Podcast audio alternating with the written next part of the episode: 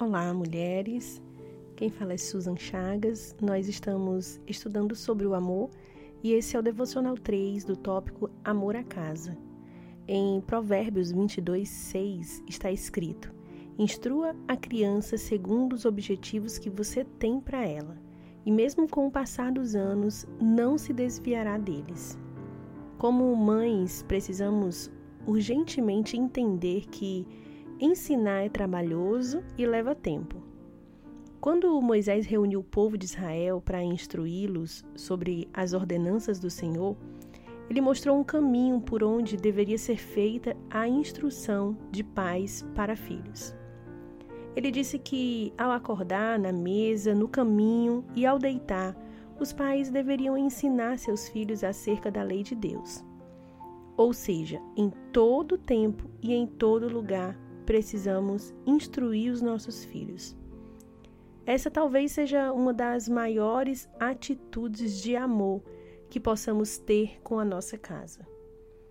Quando Cristo quis nos ensinar sobre o seu reino, ele abriu mão de sua glória, veio à terra em forma humana para nos mostrar um estilo de vida.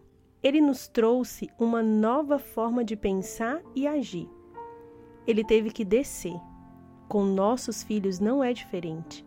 Para ensiná-los, precisamos descer o nível da linguagem, sentar no chão, renunciar à glória de coisas muito mais relevantes para o mundo dos adultos.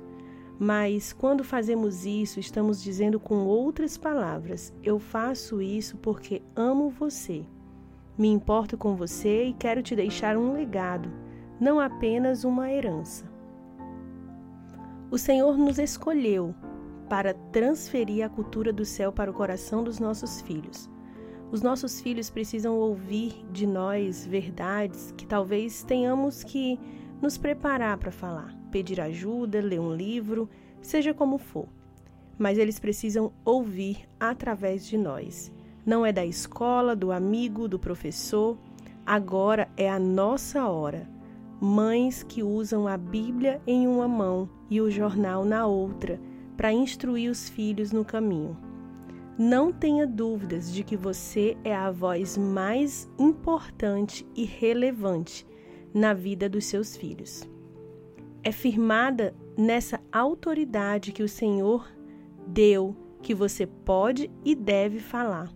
Peça ajuda ao Espírito Santo que nos instrui em todas as coisas.